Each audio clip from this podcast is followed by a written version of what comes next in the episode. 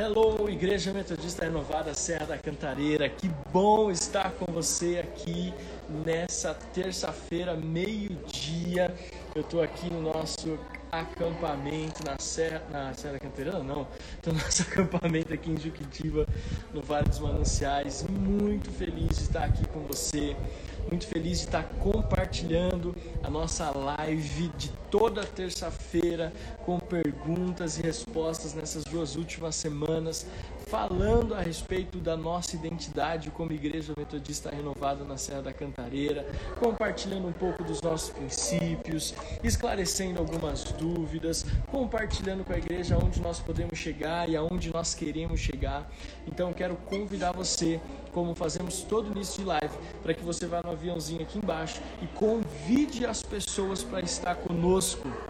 Então eu estou fazendo isso aqui agora, convidando as pessoas para estar conosco, para que elas possam estar conectadas conosco. Então estou mandando aqui para um monte de gente de uma vez aqui, ó. E vai ser um tempo muito, muito, muito precioso para que a gente possa compartilhar. Quero dar sequência na mensagem que nós começamos na semana passada com as perguntas e respostas que nós começamos na semana passada. Então eu queria muito o seu engajamento, o seu envolvimento. Lembrando que todas as nossas lives estão disponíveis é, no nosso YouTube e também no nossos pod, nos nossos agregadores de podcast, Deezer, Apple Podcast e também no Spotify. Então você é o nosso convidado. Se você não, nunca participou de uma live dessa de terça, você é o nosso convidado a estar conosco assistindo as outras lives e se deliciando conosco nessa live de hoje. Então, estamos muito, muito felizes de você estar aqui. Edson, Fernanda, Biro, também a Sandra, a Beth, muito bom saber que você está aqui conosco.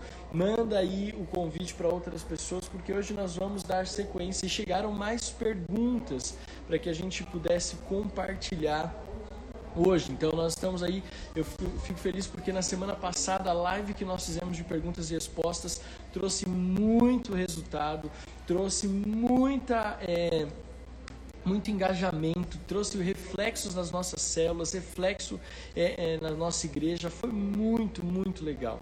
Então, eu quero agradecer a Deus por você estar conosco, por você que está assistindo essa live ao vivo, lembrando que dá para poder é, convidar mais pessoas também para estar conosco, amém? Então, amamos você, eu vou orar para a gente começar e eu quero que você que talvez tenha perguntas ainda, olha, a gente tem aqui, se eu não me engano, nós temos aqui ainda mais 10 11, 12, 13, 14, umas 15 perguntas para responder. Se não der para terminar hoje, nós vamos continuar na semana que vem, porque eu tenho certeza que essa live vai ser abençoadora em nome de Jesus. Amém? Eu quero convidar você a orar aí onde você está. Eu estou aqui no vale e antes de orar, eu quero mostrar para você: olha só que lugar maravilhoso que Deus nos deu de presente. Depois, no final da live, eu vou ver se eu consigo mostrar mais um pouquinho para vocês. Mas é, estamos aqui numa reunião é, onde nós estamos ah, reunidos aqui os colaboradores da nossa igreja, estamos reunidos aqui os pastores, os colaboradores da sede, da Cantareira e do Vale, onde nós estamos aqui no tempo de uma manhã de lazer, mas também nós vamos ter uma reunião durante toda a tarde para definir algumas coisas a respeito de toda a nossa igreja. Então eu tenho certeza que coisas boas virão para todos nós é, que fazemos parte da família Metodista Renovada. Então vamos orar e já já nós começamos as perguntas e vai ser poderoso em nome de Jesus. Pai, obrigado por esta tarde que já se iniciou, agora são meio de 10 e queremos agradecer porque podemos usar a tecnologia para levar a tua mensagem de esperança e de fé. Deus, que assim como foi na semana passada, que essa live possa ser esclarecedora e consigamos hoje colocar mais um pilar no fundamento da, da nossa Igreja Metodista Renovada na Serra da Cantareira, mais um pilar onde nós estamos erguendo e construindo uma grande obra, uma obra relevante, Pai. Que essas perguntas possam trazer a clareza para todas as pessoas que estão nos assistindo, que irão nos assistir e nos ouvir principalmente para cada membro, para cada família, para cada célula da Metodista Renovada aqui na Serra da Cantareira. Nós oramos em nome de Jesus. Amém. Amém. Vi que a Gisele chegou aí também. Estamos firmes e fortes. E como eu falei na semana passada, é, eu ia dar sequência na resposta que nós tínhamos começado dos nossos teens. Eu só lembrando que nós amamos os nossos teens. Eu quero aqui declarar a nossa, o nosso amor, o nosso carinho por todos os adolescentes da nossa igreja. É interessante porque uma coisa que eu aprendi como pastor é que eu não posso pastorear só para um grupo de pessoas. Eu não posso pastorear só para os adultos, não posso pastorear só para os homens, ou eu não posso pastorear só para as mulheres, ou só para os jovens. Nós vamos pastorear e ser uma igreja que envolve a comunidade, que envolve todas as faixas etárias, todas as classes sociais, porque quando nós pastoreamos só para um grupo, nós excluímos outro, e o evangelho nunca foi exclusivo, o evangelho sempre foi inclusivo. Jesus sempre disse: Deixai, por exemplo, vir a minhas criancinhas. Eu não vim para os sãos, mas eu vim para os doentes. Ou seja, o evangelho é totalmente inclusivo. Então eu quero que você, que as nossas adolescentes, a Bia, a Clara, a Esther, a Alice, o Enzo, todos os nossos adolescentes são é, alvos da minha preocupação, da minha oração e eu quero ser amigo dos nossos adolescentes, também dos nossos jovens, a Bia, a Andressa e tantos outros que estão conosco, é, participando e fazendo parte da nossa igreja aí na Serra da Cantareira. Amém? Espero que vocês estejam me ouvindo bem, porque aqui o sinal não é tão bom assim. Então vamos orar para que Deus possa nos dar a graça de conseguir chegar até o final dessa live em nome de Jesus. Mas eu estava respondendo a pergunta das nossas adolescentes e eu acho que uma pergunta que ficou assim, que eu falei que precisava de mais tempo, porque foi tão fluindo assim que a gente acabou não conseguindo ter tempo para responder todas as perguntas. Mas ela foi assim: se Deus já preparou, não sei se foi da Bia ou da Clara, se Deus já preparou o nosso marido ou esposa, nós vamos ter que nos encontrar. Mas se não fizermos o que, se não fizermos o que Deus preparou, se não nos encontrarmos com a pessoa que Deus preparou e tomarmos a decisão errada, Deus vai nos dar outra chance. É, o que eu quero dizer para você é o seguinte: não existe a, a questão da pessoa certa, assim, ah, Deus fez a, o João e Deus fez a Maria e eles vão estar juntos. Existe assim, existem pessoas que Deus preparou para que pudessem se encontrar no sentido de que é, vão, unir, vão unir propósitos, mas não existe uma pessoa específica para cada uma. Eu acredito, eu quero que Deus me dê a graça agora de explicar de uma forma que fique bem clara, mas eu, eu acredito assim, ó, se nós, se, se nós formos pensar nessa ótica, a primeira pessoa lá atrás que casou errado já errou todo mundo, porque, porque é um efeito em cascata, é um efeito em cadeia, ou seja, não é a pessoa certa. Eu acredito que é o propósito certo. Então você tem que orar, seja você homem, seja você mulher, você tem que orar para quê? Orar para que Deus traga na sua vida pessoas que têm o mesmo propósito pessoas que têm o mesmo alvo, que estão alinhados no mesmo pensamento, na mesma visão de fé, na mesma visão ministerial, com um chamado alinhado, e não a pessoa em si, mas o propósito que aquela pessoa carrega dentro de si. Não é que tem o João e a Maria que foram predestinados a estar juntos, mas propósitos que se encontraram. Porque senão, se um errasse lá atrás na escolha do cônjuge, ia desencadear um efeito cascata que ia, todo mundo ia casar errado depois. Entendeu? Então não é assim que funciona. Que você tem que orar, você mulher, você homem, que ainda é solteiro, está procurando, isso não só os adolescentes, porque os adolescentes não têm que pensar nisso agora, preste atenção. Mas se você já está na fase madura de se preparar para o casamento, você tem que se preocupar em orar e colocar diante de Deus quais são as qualidades é, que você gostaria de ter no seu cônjuge. Não só aparência física, mas qualidades como marido, como esposa, profissionais, ministeriais, espirituais, para que você possa casar com alguém que vai caminhar e trilhar a mesma direção que Deus sonhou para a sua vida e vocês juntos possam somar um propósito. Amém? Então, respondendo essa pergunta. Outra pergunta dos nossos adolescentes que eu vou deixar para responder depois, tá? Porque é um bônus que eu coloquei aqui, tá? As perguntas vieram subentendidas, eu esclareci elas aqui. São dois bônus que eu quero fazer no final. Então você me aguarde no final, eu vou trazer duas respostas bônus para vocês. O que, que, a igreja pensa sobre tatuagem e o que, que nós pensamos sobre é, música secular. Então aguarde que isso aí vai ser só no final, é o bônus. Outra pergunta que eu quero responder é da Márcia, nossa querida Márcia do Edson e ela perguntou assim: Pastor, como descobrir o meu chamado? Eu achei uma pergunta super interessante, porque ninguém, nenhuma igreja é construída sem que os seus membros saibam exatamente qual é o chamado que Deus tem para elas.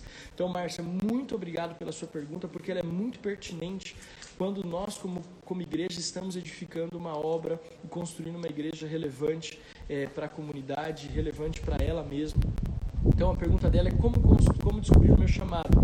E é interessante porque o chamado ele é fundamental no processo de evangelismo, no processo de missões, no processo de uma igreja cristocêntrica. E eu quero, antes de responder, fazer uma distinção. O que é chamado né, e, e o que é ministério? Eu gosto de ser bem, bem simplista, óbvio que é uma resposta muito mais complexa do que a que eu vou dar aqui, mas sempre que eu penso em chamado e ministério também há uma confusão. Ministério é tudo que você produz para dentro. Tudo que você produz para dentro da igreja, tudo que você produz para dentro do corpo de Cristo, no serviço, dentro da comunidade, dentro da igreja local. E o chamado, eu gosto de pensar que ele é sempre voltado para fora. Chamado é sempre voltado para fora e ministério basicamente é voltado para dentro. De novo, é uma resposta muito simplista para um assunto muito complexo, mas assim eu consigo, a gente consegue ter um norte, consegue ter um entendimento, tá bom? Então, quando nós falamos em chamado, é o que Deus espera de mim para o próximo, o que Deus espera de mim no alcance do próximo, o que Deus espera de mim para que eu possa levar aquilo que eu vivo no meu contexto de fé para as pessoas que ainda não vivem, de que forma eu vou fazer isso. Então, o nosso chamado, como descobrir o nosso chamado, tem várias formas de como você pode descobrir o que Deus espera para a sua vida. Nós temos inclusive uma aula, uma, uma apostila inteira falando sobre isso na nossa escola de líderes renovada, chamada Os Dons e Fruto do Espírito. E nós falamos muito sobre chamado. Nós explicamos qual é a ótica de Deus e qual é a visão de Deus no que diz respeito ao que Ele está nos chamando a fazer.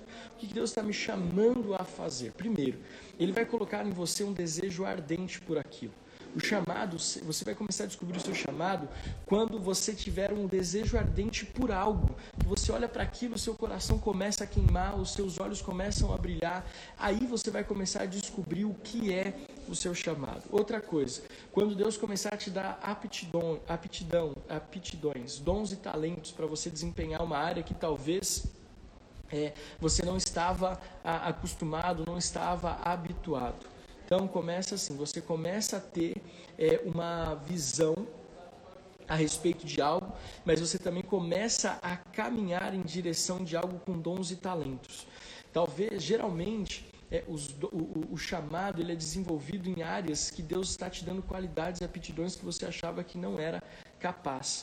Então, eu começo, eu consigo entender que o seu chamado ele vai ser revelado quando um desejo ardente começar a queimar dentro de você, sempre visando as pessoas que estão é, lá fora, que não fazem parte desse contexto eclesiástico, desse contexto de igreja que a gente está acostumado. Então, um desejo ardente dons e talentos que Deus vai te dar para aquela área tudo isso é uma forma de você descobrir o seu chamado.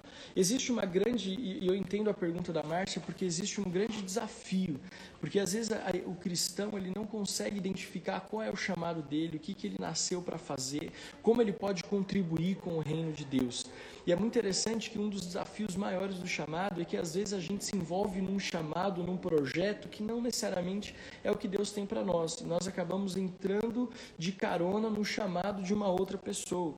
Então, para descobrir o nosso chamado, nós temos que, primeiro, estar dependentes de Deus, ouvindo o que Deus tem para ministrar na nossa vida, ouvindo o que Deus quer falar no nosso coração, entendendo que o Espírito Santo de Deus, para onde o Espírito Santo de Deus está nos direcionando, ficar atento aos dons e talentos que estão sendo revelados em nós. Então, eu vou compartilhar um pouco da minha vida. Eu entendo que eu nunca tenho, eu não tenho uma aptidão musical. Eu canto desafinado, fora do tempo, fora do tom, fora do ritmo, enfim. Não tenho aptidão para nenhum instrumento, para nenhum é, é, questão musical. Então, o que, que eu entendi? Deus estava me, me direcionando para uma área que talvez eu não tinha essa, essa, por exemplo, eu era muito tímido, ainda me considero uma pessoa muito tímida. Eu nunca me imaginei na minha adolescência, na minha juventude, assim, com tanta clareza que estaria em cima de um púlpito ministrando, pastoreando. Mas à medida que o tempo foi passando, Deus foi me despertando a paixão pela pregação, pela palavra, pelas escrituras, pela oração, pelo conhecer das escrituras, pela questão de preparar um sermão. E aí eu fui começando a desenvolver essa área e eu percebi que Deus foi me dando alguns traquejos, alguns talentos, alguns dons nessa área de pregação, de preparação de esboços. E eu comecei então a fluir nessa área, mas não era a área que eu entendia que Deus tinha para minha vida no começo. Mas meu chamado foi de ser direcionado para essa área.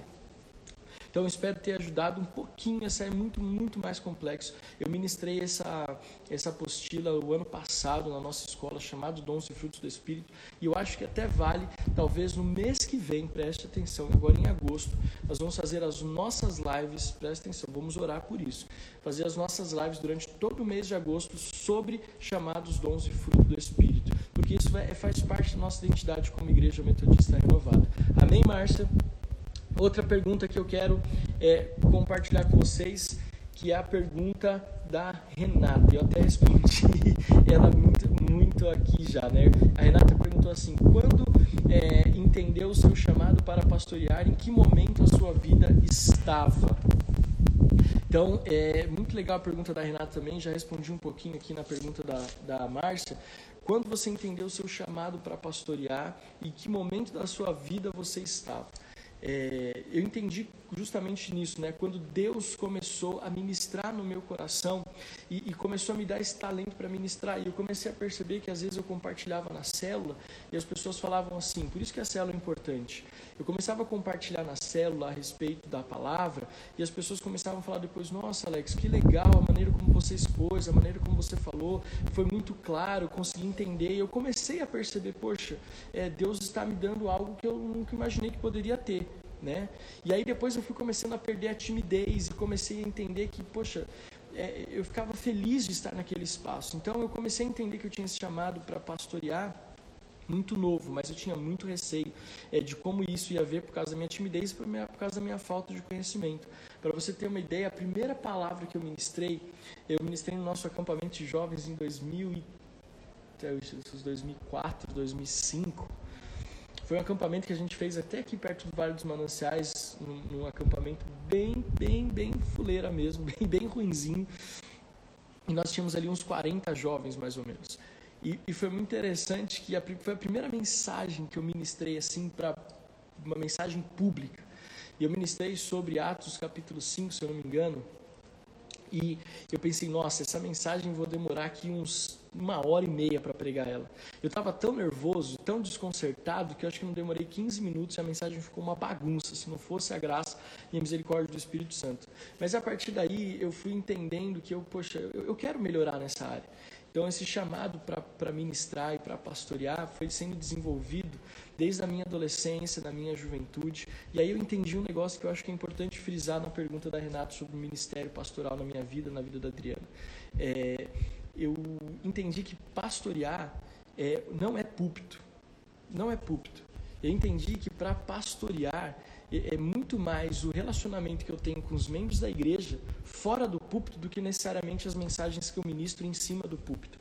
Então eu descobri que pastorear não necessariamente tem a ver com as mensagens que eu prego, mas tem a ver com o relacionamento que eu estabeleço com a igreja durante a semana, fora do púlpito, embaixo do púlpito.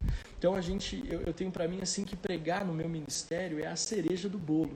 Pregar no meu ministério assim é algo que Deus me permite fazer porque Ele entende que é algo que ele que é importante, óbvio. Não tô, não estou desmerecendo o púlpito, pregar é fundamental. A pregação direciona, a pregação impulsiona, a pregação restaura, a pregação liberta. Mas se só vir uma pregação do púlpito, ministério pastoral que não tiver um ministério pastoral de igreja, de corpo a corpo, de pastor com cheiro de ovelha, eu vou ser só um bom pregador, mas não necessariamente um bom pastor, ou necessariamente um pastor. Então, o que eu entendi no meu ministério é que Deus me permite pregar mas muito mais do que pregar ou ministrar, tanto eu quanto a Adriana, Deus quer que nós estejamos perto da nossa liderança de célula, perto das nossas, das nossas famílias da igreja, perto dos irmãos da igreja. Então, é, esse, esse é o ministério pastoral que eu entendo. Isso, isso Deus foi desenvolvendo dentro de mim. E eu estava, quando né, eu, eu, comecei a caminhar e trilhar o ministério pastoral, vou já começar a encurtar essa resposta, senão eu vou longe aqui. Eu comecei a liderar os jovens da nossa igreja em 2007 junto com a Adriana. Um ano antes do nosso casamento, nós já estávamos liderando a Renovada Young junto com um grupo de líderes maravilhosos que Deus nos colocou na época: Leandra, Leandro, Vânia, é, Pati, Marcos, é, Carol. Deus colocou um grupo de pessoas muito especiais do nosso lado. O próprio pastor Felipe é, estava conosco. Quem mais? Deixa eu lembrar daquela época. Pátio Marcos, o Rafael e a Audi, tantas pessoas que estavam envolvidas conosco ali naquele tempo. E nesse momento que eu comecei a me lidar diretamente com jovens, começou a nascer o desejo de não só pregar, mas de cuidar e de pastorear eles, de entender como eles estavam, de entender como eles estavam é, vivendo. Eu me lembro que todos os dias eu escrevia uma devocional e naquela época não tinha WhatsApp, era por mensagem de texto, por, por e-mail. E eu mandava mensagem, mandava e-mail, escrevia uma devocional, mandava carta escrita à mão, é, preocupava com eles, fazíamos reuniões de oração. E aí eu comecei a brotar em mim mais forte ainda essa necessidade, esse chamado pastoral. E aí então, eu me lembro que em 2010 é, numa reunião de Tadel, o pastor Joel falou assim: Olha, é agora no final do ano, dia 25, me pegou de surpresa. Ele falou assim: Olha, agora no dia 25, eu tenho visto tudo que Deus tem feito na vida do Alex, e agora no dia 25 de dezembro nós vamos ordená-lo ao ministério pastoral. E dar sequência, na verdade, naquilo que ele já tem vivido no ministério com jovens, com as células e tudo mais. E eu me lembro que naquela terça-feira eu entendi de Deus que ele estava selando algo que ele já tinha brotado no meu coração lá atrás e que estava aperfeiçoando e desenvolvendo. Então eu estava num momento muito bom da minha vida, tinha acabado de casar, tinha dois, dois anos de casado, Deus estava prosperando a nossa vida. Então, assim, essa é o momento em que nós entendemos o nosso ministério pastoral e nós estamos descobrindo e entendendo ele até hoje. Aleluia. Amém? Então, ó, então aí firmes, Thiago, Sandra, é, vendo aqui também a Marta, a Paula Todo Verde, tanta gente está aqui conosco. Só lembrando que essa live vai ficar salva e você vai poder acompanhar essa live, poder estar conosco nessa live mais para frente em nome de Jesus. Amém? Se você também quiser, ainda dá tempo de você convidar outras pessoas para estar conosco, para que elas possam compartilhar e para que elas possam é, estar ouvindo as respostas às perguntas que vocês mesmos fizeram para nós. Amém? Outra pergunta que eu quero responder, ah, muito interessante, é a pergunta da Sandra. Ela falou, perguntou assim: Pastor, o senhor acha que os dias atuais têm contribuído para que os fiéis ah, para que os fiéis ah, da igreja busquem menos a Deus? Pelo contrário, Sandra, eu acho que esses dias têm feito com que as pessoas busquem mais a Deus. Né? E eu vejo assim, a resposta que eu dou é baseada naquilo que nós temos vivido com a cantareira, por exemplo, e também na sede. Nesse tempo de quarentena, o que nós temos visto é a igreja crescendo e não diminuindo. Então eu tenho visto que as pessoas, é óbvio, né, que as pessoas estão um pouco mais receosas, estão com um pouco mais de medo, estão um pouco mais preocupadas, emocionalmente mais sensíveis, e tudo isso aponta para uma resposta, pronta para um desejo de conhecer algo maior do que ela mesma, e a gente sabe que isso na verdade é um anseio do, da nossa alma e do nosso espírito por uma relação pessoal com o Espírito Santo de Deus. Então, a Bíblia fala que é o Espírito Santo que convence o homem do pecado, da justiça e do juízo. Então é interessante a gente entender que as pessoas hoje estão mais suscetíveis e mais desejosas de conhecer a Deus e conhecer o Espírito Santo. O medo do que pode acontecer financeiramente, o medo de ficar doente, o medo de perder o emprego, o medo de perder os bens, o medo de ficar sem comida, o medo de, de alguma coisa acontecer com a vida dela e ela não saber o que vai, o que vem depois da morte. Então eu vejo que as pessoas têm buscado mais a Deus. Eu vejo que as pessoas têm se aproximado mais de Jesus, têm se aproximado mais da igreja. Nós podemos perceber, você mesmo pode perceber, é que a igreja tem ficado mais unida, as pessoas têm estabelecido e firmado mais os seus vínculos de relacionamento. Então, o que eu tenho para dizer é o seguinte: a igreja, na verdade, ela tem crescido nesse tempo de quarentena. As pessoas têm buscado mais a Deus nesse tempo de quarentena, têm mais, orado mais, lido mais a Bíblia, pelo menos é a minha percepção. E o que eu que a gente falou no começo dessa quarentena foi o seguinte, que agora é hora de separar os meninos dos homens, né? Então o que, que eu tenho visto? Que agora a gente tem conseguido é ver verdadeiramente os fiéis, os cristãos fiéis e aqueles que estavam meia boca na expressão popular, né? Que estavam meio meio raquíticos espiritualmente. Então agora a gente tem visto que aqueles que estavam firmes com Jesus permaneceram mais firmes e aqueles que estavam mais ou menos tiveram que tomar uma decisão, ou eu vou de vez ou eu largo de vez. Eu tenho visto que as pessoas têm se aproximado mais de Jesus. Amém? Outra pergunta que fizeram aqui, e eu estou gostando muito dessas perguntas e respostas, porque isso é maravilhoso, muito, muito legal. O que preciso fazer para ter uma vida de sucesso em Cristo? Eu esqueci de anotar quem perguntou essa daqui, mas o que preciso fazer para ter uma vida de sucesso em Cristo? A pergunta, não lembro de quem foi. Primeira coisa para você ter uma vida é, de sucesso em Cristo é o seguinte: estar em Cristo. Porque muitas pessoas querem ter uma vida de sucesso em Cristo sem estar em Cristo, sem estar em Jesus. E não estamos falando aqui de religião, nós estamos falando da manifestação do poder de Deus em nós, de um cristianismo vivo e eficaz, onde eu reconheço que Jesus, o Filho de Deus, morreu na cruz do Calvário pelos meus pecados, pela remissão dos meus pecados, pelas minhas enfermidades físicas e espirituais, emocionais, me trouxe a possibilidade de viver a vida eterna com o Pai como filho de Deus e não mais como criação apenas, mas como filho. Então, uma vida de sucesso em Cristo começa a estar em Cristo. Muitas pessoas querem uma vida de sucesso sem estar em Cristo. E eu estava conversando com alguns pastores de jovens há um tempo atrás e a gente chegou à conclusão nessa conversa, foi muito legal. Um dos pastores falou assim: Olha, existe café sem cafeína, leite sem lactose, mas não existe cristianismo sem Cristo. É interessante isso.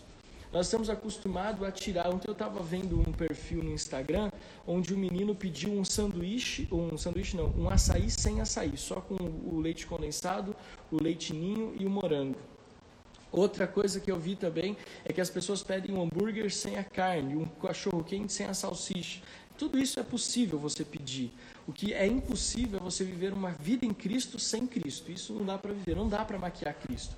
Hoje existe muita questão de um evangelismo, de um cristianismo emocional.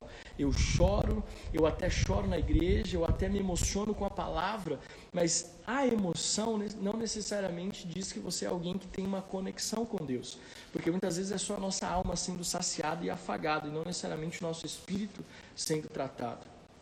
Então, uma vida de sucesso em Cristo não tem outro segredo. Eu poderia te dar uma resposta muito mirabolante, mas a primeira, a, a, mais importante delas é realmente estar em Cristo. Pastor, e o que é estar em Cristo então? Estar em Cristo, primeiro de tudo, é ter a mente de Cristo, é andar como Cristo andava, é pensar como Cristo pensava, é agir como Cristo agia.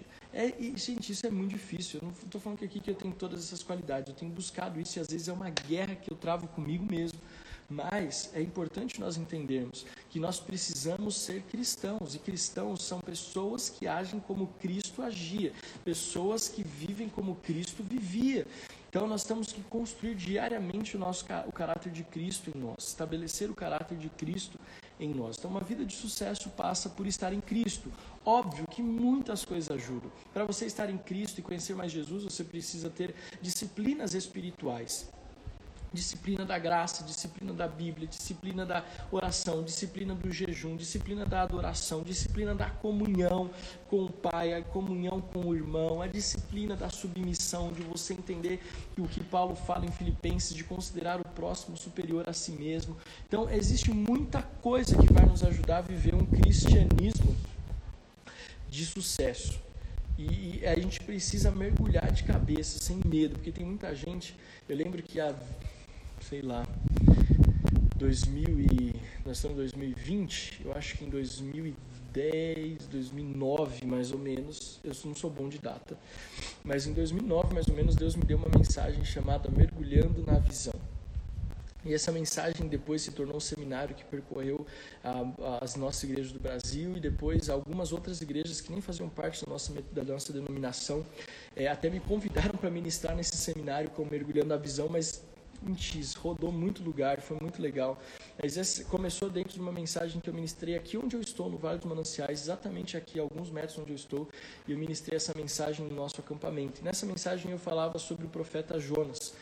Quando o barco está quase afundando e as pessoas começam a jogar os pertences no mar para que o barco não afundasse. Jonas fala: Me joguem no mar para que vocês não morram, porque tudo isso está acontecendo por minha causa. Naquela hora eu entendi que muitas vezes nós queremos viver um cristianismo de sucesso molhando os pés. Sabe aquelas meninas que vão no acampamento da igreja ou, e que ficam só com o pezinho na, piscina, na beira da piscina, molhando só o pezinho? Ai, não molha meu cabelo, porque o meu cabelo pode estar com chapinha, enfim. Tem muita gente que quer viver um, um cristianismo assim, onde tu coloca só os pezinhos na água.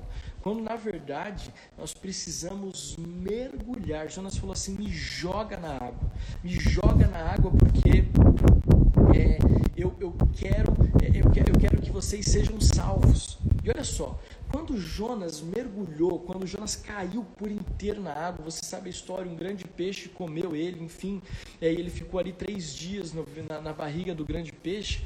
Deus me trouxe a seguinte visão: quando Jonas mergulhou, quando ele caiu na água, ele salvou três, três grupos de pessoas. Primeiro, Jonas salvou as pessoas que estavam no barco, porque a tempestade passou. Então Jonas salvou as pessoas que estavam no barco. Segundo, Jonas salvou as pessoas, Deus, Jonas foi responsável pela salvação da cidade de Nínive, porque a Bíblia fala que depois de três dias ele foi colocado em Nínive, ele um dia pregou para toda a cidade, Deus se arrependeu, é, a cidade se arrependeu e Deus teve misericórdia daquela cidade. Segundo grupo. E terceiro, ele se ele salvou a sua própria vida e o seu próprio ministério. Consegue entender o que eu estou ministrando para você? Então, o cristianismo de sucesso envolve mergulhar de cabeça em tudo aquilo que Deus tem para minha vida e tudo aquilo que Deus tem para sua vida. Tá, tá, fazendo sentido aí? Fê, vocês estão dando risada do exemplo da piscina, né? A Beth, Fernanda, Edson, Márcia, Paula, muito legal. Gente, lembrando só que essa live vai ficar salva no nosso YouTube, também nos nossos agregadores de podcast, Apple Podcast, Deezer e Spotify. É só você procurar lá por Renovada Cantareira e você vai achar todos os outros podcasts. Essa é a nossa live de número 10. Então, a nossa live de número 10. É isso aí, Fê. Nós temos que mergulhar em lugares profundos em nome de Jesus. Então, outra pergunta. Como viver? A Sandra, vou fazer outra pergunta que a Sandra fez aqui. É, como viver uma vida de leitura e oração? Uau, que, que, legal essa como viver uma vida de leitura e oração. É muito interessante porque a gente fala muito de ler a Bíblia e muito de orar e a gente às vezes faz pouco. Não estou falando você, porque você que está aqui é porque você ora muito e você é, é, lê muito a Bíblia. Mas para que você tenha uma, leitura, uma vida de leitura da palavra e de oração, você precisa estabelecer uma rotina espiritual. Porque se você não estabelecer uma rotina, você não vai orar e você não vai ler. Então, é, há muito tempo atrás eu vi um testemunho, não vou lembrar de quem, mas que é um pastor que ele falava assim: sem Bíblia, sem comida. Então ele não podia comer enquanto ele não lesse a Bíblia, porque ele falou assim: se eu alimento o meu corpo, eu preciso alimentar o meu espírito. Então ele estabeleceu como rotina para ele só poder se alimentar fisicamente depois que ele se alimentasse da palavra. Eu confesso que para mim, na minha rotina, nem sempre é fácil conciliar essa disciplina espiritual. Então uma prática que eu tenho é que ao invés de acordar e ligar o celular no Instagram ou no WhatsApp, eu já abro o aplicativo da Bíblia e eu já começo a, me, a ler a Bíblia ali antes mesmo de levantar da cama. Eu aprendi isso também com o apóstolo Joel, um homem mais sábio que, que vive entre nós nos dias atuais. ele, ele falou assim: Olha, outro dia a gente estava conversando e ele falou assim: O segredo, algumas pessoas às vezes me perguntam qual é o segredo da minha proatividade, da minha disponibilidade. E ele falou assim: Eu estava pensando sobre isso. E eu me lembro que ele respondeu, ele falou assim, olha, talvez, eu não sei te dar uma resposta coerente, mas talvez seja, porque antes de colocar a sola do meu pé no chão, é, quando eu acordo, em cima da cama ainda, eu começo a me conectar com Deus, eu começo a orar, agradecer a Deus pelo meu dia, agradecer a Deus pelo meu sono, agradecer a Deus pela minha casa, pela minha família e já abençoo o dia que eu estou prestes a viver. Aí só depois eu começo o meu dia e coloco o pé no chão. E a gente às vezes pensa que isso aí é meio que uma, uma simpatia gospel, mas não é. Isso aí é você entender que você está entregando as primícias do seu dia nas mãos de Deus. E Deus vai fazer fluir isso na vida de outras pessoas.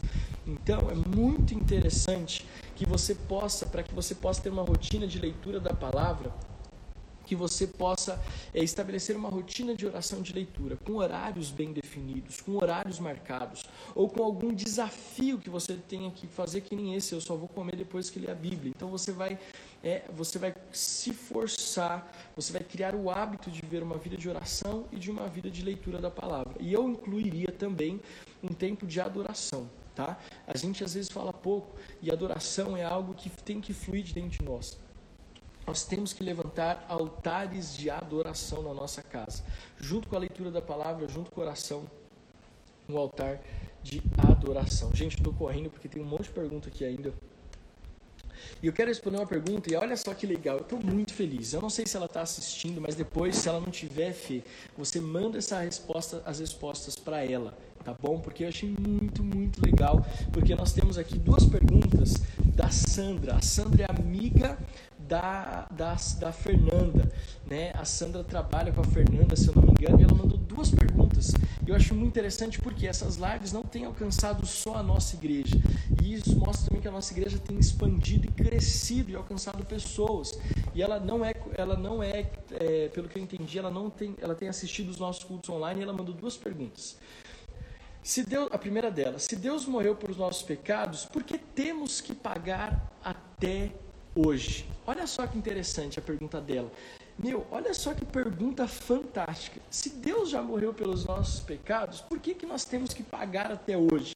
Gente, talvez uma das perguntas mais incríveis que a gente já teve, né? não estou menosprezando as outras, pelo amor de Deus, porque a Adriana fala assim, às vezes você fala, enaltece um e parece que as outras não servem. Não é isso que eu estou falando. Todas as perguntas nos conduziram às duas melhores lives da Cantareira até agora. Mas ela é, eu gostei dessa pergunta porque ela traz assim uma verdade espiritual muito profunda. Se Deus pagou, morreu pelos nossos pecados, por que, que nós temos que pagar até hoje? Olha só que interessante. A resposta é a seguinte: a Bíblia fala que Jesus morreu na cruz pelos nossos pecados. Isaías 53, o profeta Isaías, um dos os livros, gente, vou dar uma dica aqui para vocês.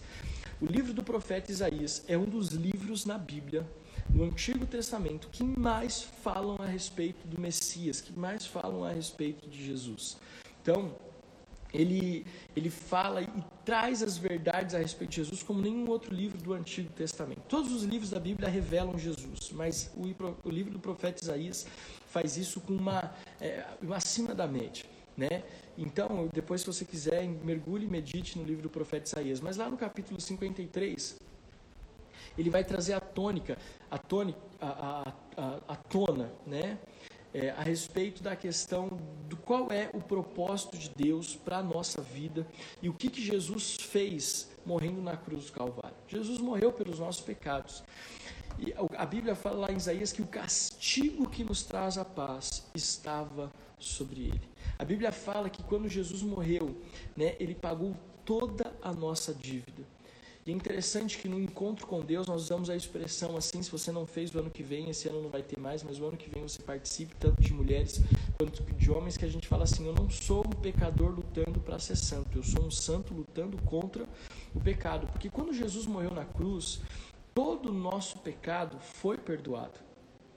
A grande questão que fica, e que talvez seja a dúvida da Sandra, é a seguinte: nós não estamos pagando pelo preço do nosso pecado. Nós estamos colhendo as consequências daquilo que nós fizemos. Entenda. É, existe uma diferença muito grande. Eu, vou, eu gosto sempre desse exemplo. Nós entendemos que o sexo foi preparado para o casamento. Preste atenção. O sexo foi preparado para o casamento. Então, todas as vezes que você tem uma relação sexual fora do casamento, você está em pecado, eu estou em pecado. Então, graças a Deus, hoje, hoje eu, eu, eu tive o privilégio, eu vou contar isso para vocês uma outra hora, mas tive o privilégio de, de conhecer a, a única pessoa que eu conheci nessa intimidade profunda foi a minha esposa. Nunca tive outra mulher na minha vida, graças a Deus por isso. Mas muitas pessoas têm uma vida sexual ativa antes do casamento. E o que, que acontece? Pode ser que essa pessoa engravide. Essa pessoa teve uma vida, eh, teve uma relação sexual antes do casamento, com um namorado, um noivo, engravidou antes de casar. Aos olhos de Deus, isso é errar o alvo, que é pecado. E essa pessoa engravida. O que acontece? Eu já vi isso acontecer várias vezes, várias vezes não, eu vi isso acontecer algumas vezes. Não parece que eu sou um pastor que fica jogando informações ao vento. Não. Algumas vezes, infelizmente, nós vimos isso na nossa igreja, no nosso ministério. Faz muitos anos que isso não acontece, mas nós estávamos ali e chegava essa, essa situação, a pessoa se arrependia, a menina se arrependia, o rapaz se arrependia, eles, meu Deus, me perdoa, Senhor, peço perdão para os pastores, para a liderança, para a igreja, para a família, para todo mundo, e você vê um arrependimento genuíno. E aí que está o ponto, aí que está o ponto, presta atenção. Não é porque aquela pessoa se arrependeu que a criança vai deixar de estar no útero. Consegue entender o que eu estou ministrando para você?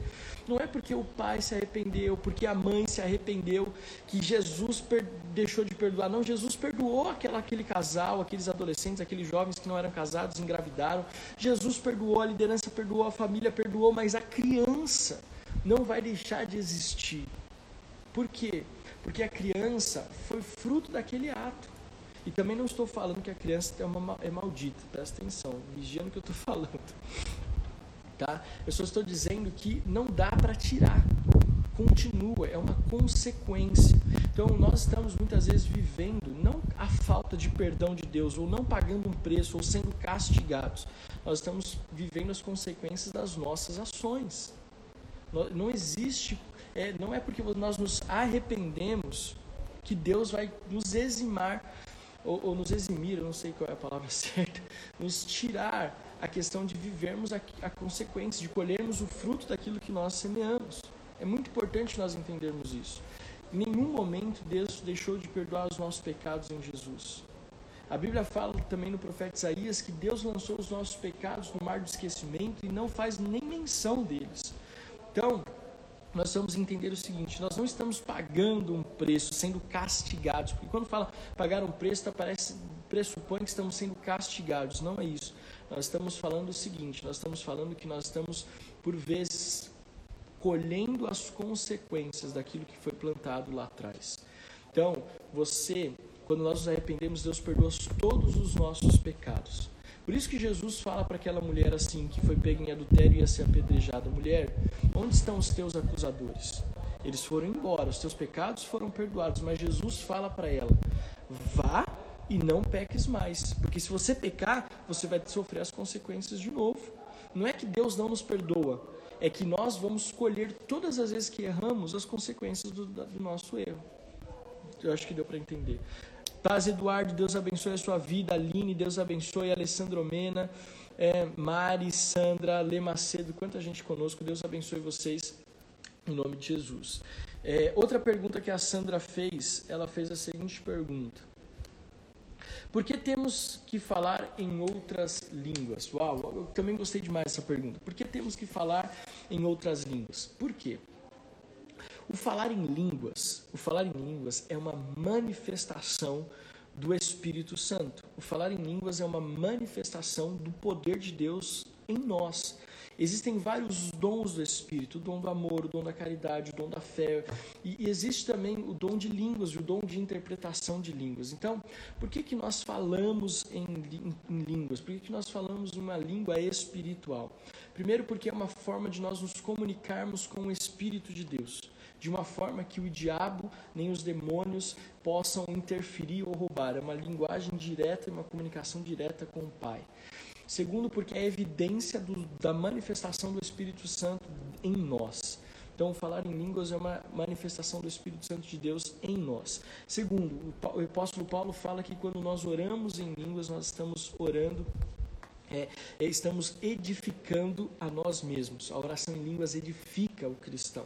Então nós falamos em línguas por todas essas razões, porque é um dom do Espírito, é uma manifestação do Espírito, porque é uma edificação pessoal, porque é a língua que, é, que não sofre interferência, mas vai direto ao trono do Pai. Então é, nós nos falamos e oramos em línguas por, essas, por essa questão espiritual, uma evidência do manifestar do Espírito Santo de Deus em nós. O que nós não fazemos é tratar isso como o supra-sumo, como o máximo da vida cristã. Porque infelizmente tem igrejas que elas colocam essa questão do falar em línguas como se fosse o máximo da fé cristã. Entenda, se você pode, você tem que buscar por essa evidência, por essa manifestação do Espírito Santo de Deus na sua vida. Mas não se sinta menos cristão se você não o fizer porque eu entendo que isso é algo que o Espírito Santo vai liberar na sua vida. Existem muitas coisas que poderíamos falar sobre batismo com o Espírito Santo ou o dom de línguas, o dom de falar em línguas. Mas eu quero que você não tenha medo de deixar o Espírito Santo falar e liberar palavras espirituais dos seus lábios, porque isso é uma oração, isso é uma edificação pessoal. Por exemplo, eu invisto muito tempo com oração em línguas. Da minha, do meu tempo devocional, talvez quase que 60, 65, 70% da minha vida de oração em línguas. É, eu entendo, e é, quanto mais eu oro em línguas, mais o Espírito Santo me direciona qual é a área que eu devo orar. Isso é muito edificante. Então experimente e nós podemos fazer talvez em setembro disciplinas espirituais. Aleluia. Então a gente faz em agosto as nossas lives da Aliança de Membresia, da nossa aula de membresia sobre chamados dons e fruto. E em setembro, quem sabe a gente não fala sobre dons espirituais, como a nossa igreja trabalha os dons espirituais. Amém? Então respondi as duas perguntas da Sandra, crendo que a Fê vai compartilhar com ela em nome de Jesus. Então, se você tiver perguntas, ainda dá tempo. Aliás, mais ou menos, temos 10 minutos. E eu falei que tinha duas perguntas bônus para responder e ainda sobrar, sobraram perguntas aqui. É, para que serve o Tadel? Tadel é treinamento avançado de líderes. Vou responder, não sei se respondi semana passada.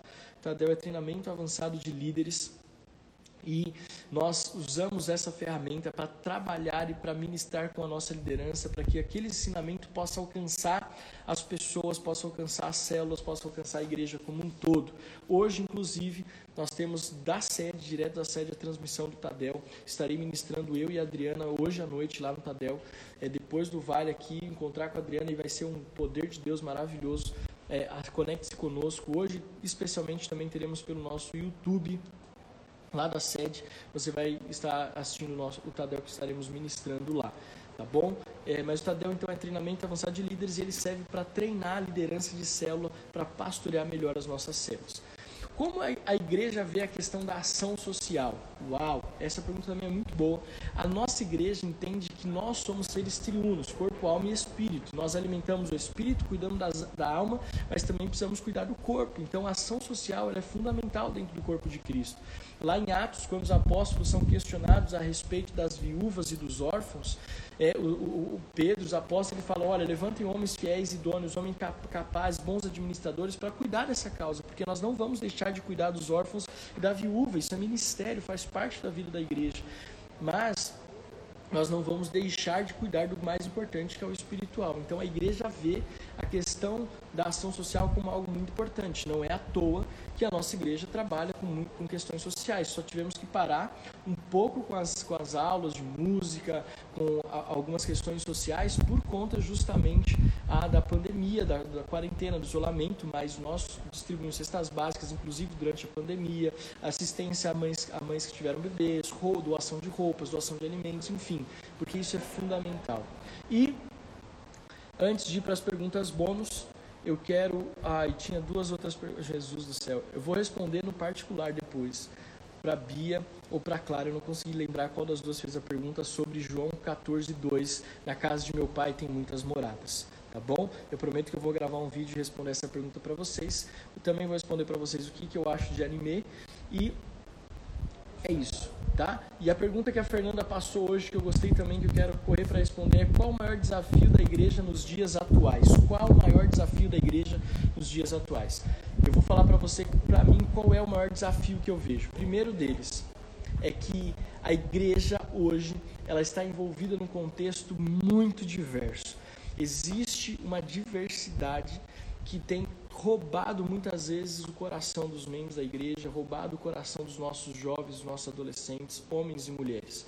Então, nosso desafio é combater algumas questões que têm sido impregnadas na mente, no coração da, da, da sociedade.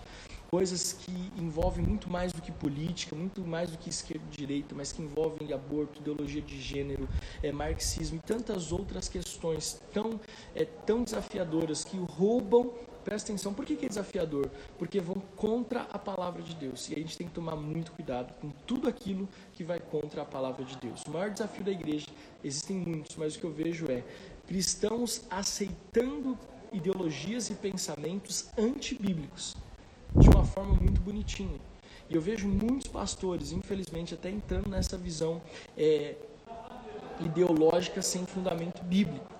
Então, é, muito cuidado, os maiores desafios da igreja, talvez um dos maiores seja esse hoje.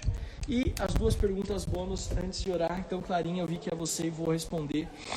Manda um joinha você que está nos assistindo, que eu quero falar seu nome daqui a pouquinho, mas duas perguntas bônus que, não, que foram feitas nas entrelinhas. O que a igreja pensa sobre tatuagem e o que a igreja pensa sobre música secular?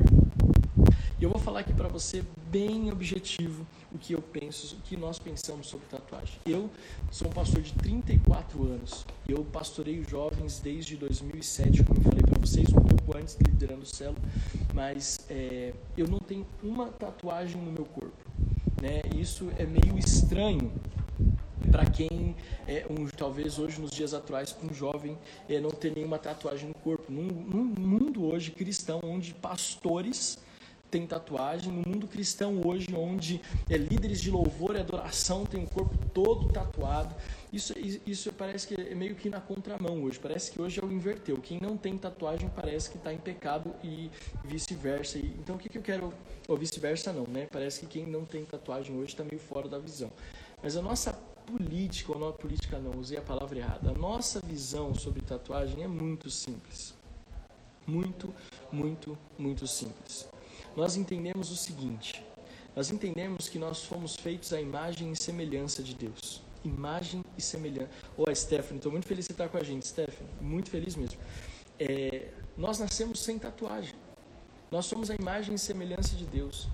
E eu vejo assim, não quero nem falar, eu, eu, não gosto nem de falar sobre o texto de Levítico quando fala de não marcar o vosso corpo. Nem é esse texto que eu quero usar.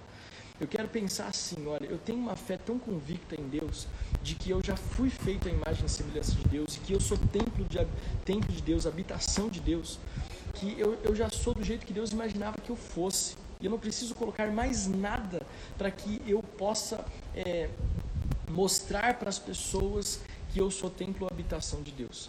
Outro pensamento bem simplista, bem simplista. A Bíblia fala que tudo que você não faz por fé, por firme convicção, você está fazendo em pecado.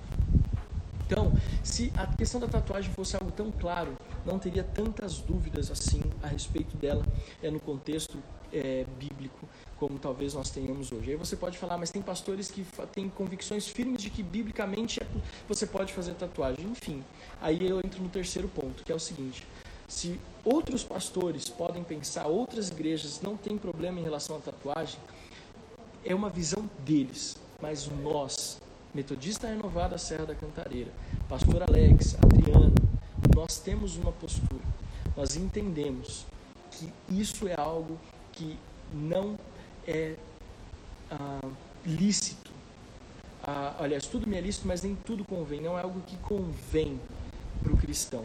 Então preste bastante atenção. Não é por causa do texto de Levítico, é porque você está debaixo de uma cobertura tão abençoadora. Gente, eu sou tão, tão abençoado debaixo dessa cobertura que a última coisa que eu quero é, é fazer uma tatuagem para ir de contra aquilo que a minha liderança, os meus pastores pensam a respeito de tatuagem. Eu vou, eu vou só dar um dado para você bem interessante. Não pode fazer tatuagem com pessoas menores de 18 anos. Quem tem está fazendo algo que é errado, que é ilícito, que é um crime. Sabe por quê? Porque, segundo o estatuto, tatuagem é considerada uma mutilação grave, é considerado um ataque grave ao seu próprio corpo e não pode pessoas menores de 18 anos fazer. Então existem muitas coisas que eu poderia usar aqui para fundamentar aquilo que eu estou falando com você. Não estou falando que outros pastores estão em pecado, eu só estou falando assim que é muito ruim ver pastores e líderes incentivando uma prática que vai levar muitos jovens a serem rebeldes aos seus pastores e serem rebeldes aos seus próprios pais. Muitos pais sofrendo hoje porque grandes influenciadores cristãos estão dando um péssimo testemunho porque muitos influenciadores cristãos estão falando a respeito de algo que está levando o jovem aí contra os seus pastores e contra os seus pais, as suas autoridades delegadas. Então esse é um ponto que eu queria ressaltar a respeito de tatuagem. E o segundo é música secular. A Bíblia fala que não jorra, não jorra água doce e amarga da mesma fonte. Ou é doce ou é amarga. Então preste bastante atenção no que eu estou mostrando para você. Não tem como fluir dos seus lábios uma adoração se esses mesmos lábios também começam a proferir canções que desagradam ao Senhor ou que não têm fundamento. Eu também tenho visto alguns, alguns cantores e eu vou aqui abrir o meu coração. É, tem dois minutos, mas eu vou abrir aqui o meu coração. Sabe o que eu vejo? Eu vejo, eu, eu estive no Descende agora no começo do ano é, e eu vi ali uma pessoa em específico se levantando ali com uma voz profética para uma geração que estava se levantando.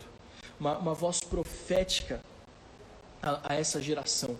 E aí eu olhei para aquela pessoa e falei assim: Uau, muito interessante isso, né? Uma voz relevante, liberando palavras proféticas.